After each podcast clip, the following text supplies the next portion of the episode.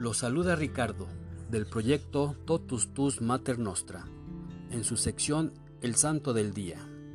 Hoy, 13 de abril, conmemoramos a San Hermenegildo Mártir. Martirologio romano.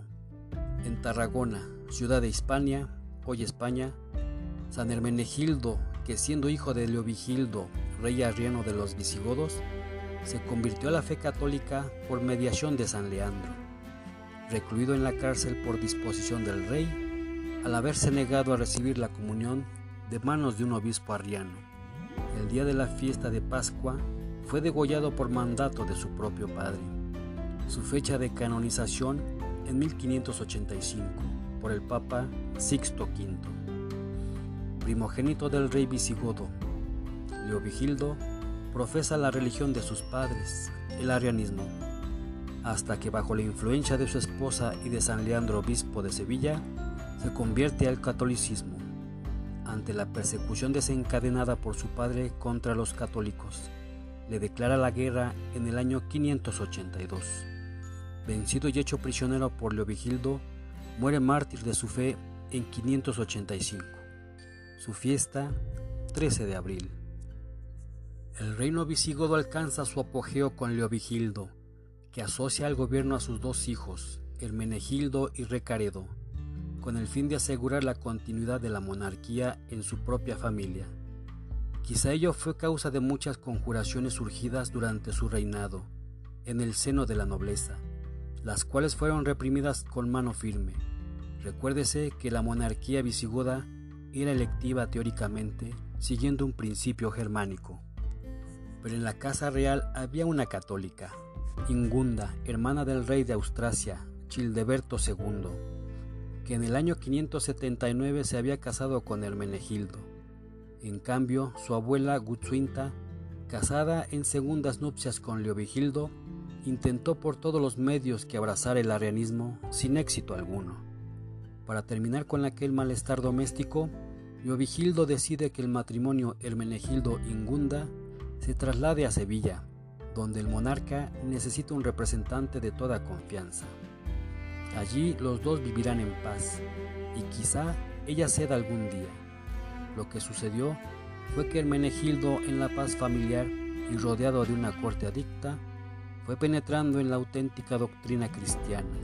Su corazón de esposo amante acepta las insinuaciones de Ingunda, que le llevan a tratar frecuentemente con el entonces obispo de Sevilla, San Leandro.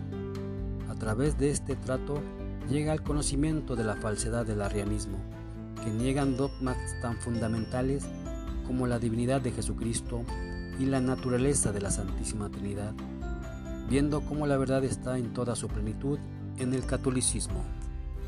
Es entonces cuando abjura el arrianismo para abrazar la fe católica, tomando en su bautismo el nombre de Juan.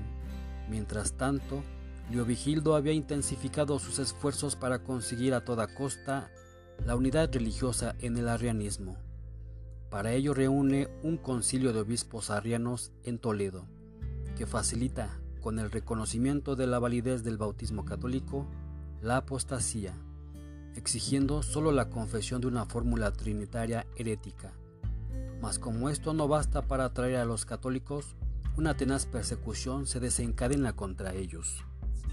En este estado de cosas, la noticia de la conversión de Hermenegildo llega a Toledo, consiguiendo exasperar a su padre, que instigado por Gutsuinta, intensifica sus iras para contrarrestar el movimiento hacia el catolicismo, que podía seguirse de aquel hecho. Mas todo fue inútil. En la provincia bética, todos los ciudadanos compactamente se agrupan en torno a Hermenegildo, en quien ven al defensor de sus ideales religiosos y políticos. La postura de aquellos católicos se hace belicosa, imponente. El príncipe, aunque seguramente no sin tortura interior, se lanza a la guerra contra su padre. Es la libertad de los católicos en la profesión de sus creencias la que está en juego. Muchas ciudades y castillos se han declarado en favor de Hermenegildo, a la vez que sus embajadores buscan la ayuda de los suevos, de los francos y bizantinos, todos ellos pueblos católicos. Pero Leovigildo no está dispuesto a tolerar la rebelión de su hijo. e inicia una afortunada campaña conquistando Cáceres y Mérida, y cortando el paso a los suevos y sobornando al general bizantino, que deja a Hermenegildo sin una preciosa ayuda, del todo necesaria para sus planes bélicos. El príncipe se prepara para la defensa, pone a salvo a su mujer y a su hijo en territorio bizantino, y al frente de los suyos resiste heroicamente en Sevilla hasta que caída la ciudad escapa a Córdoba, donde se acoge al asilo de un templo.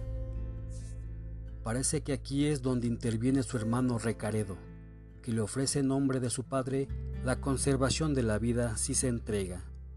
Acepta Hermenegildo, quien convertido en prisionero va a parar a Tarragona, en cuya cárcel es coaccionado para que abrace nuevamente el arrianismo. No cede la firmeza del príncipe, que se mantiene fiel a su fe, muriendo asesinado en el mismo calabozo, al negarse a recibir la comunión de manos de un obispo arriano. Sucedía esto en el año 585, y no se hizo esperar el fruto de aquella sangre vertida en defensa de la fe católica. Antes de un año, en el 586, fallecía Leovigildo, recomendando a su hijo Recaredo que se convirtiese al catolicismo, cosa que hizo inmediatamente. Y a los cuatro años del martirio de Hermenegildo, todo el pueblo visigodo abjuraba solemnemente el arrianismo, con lo que se conseguía aquella unidad que Leovigildo tanto deseara.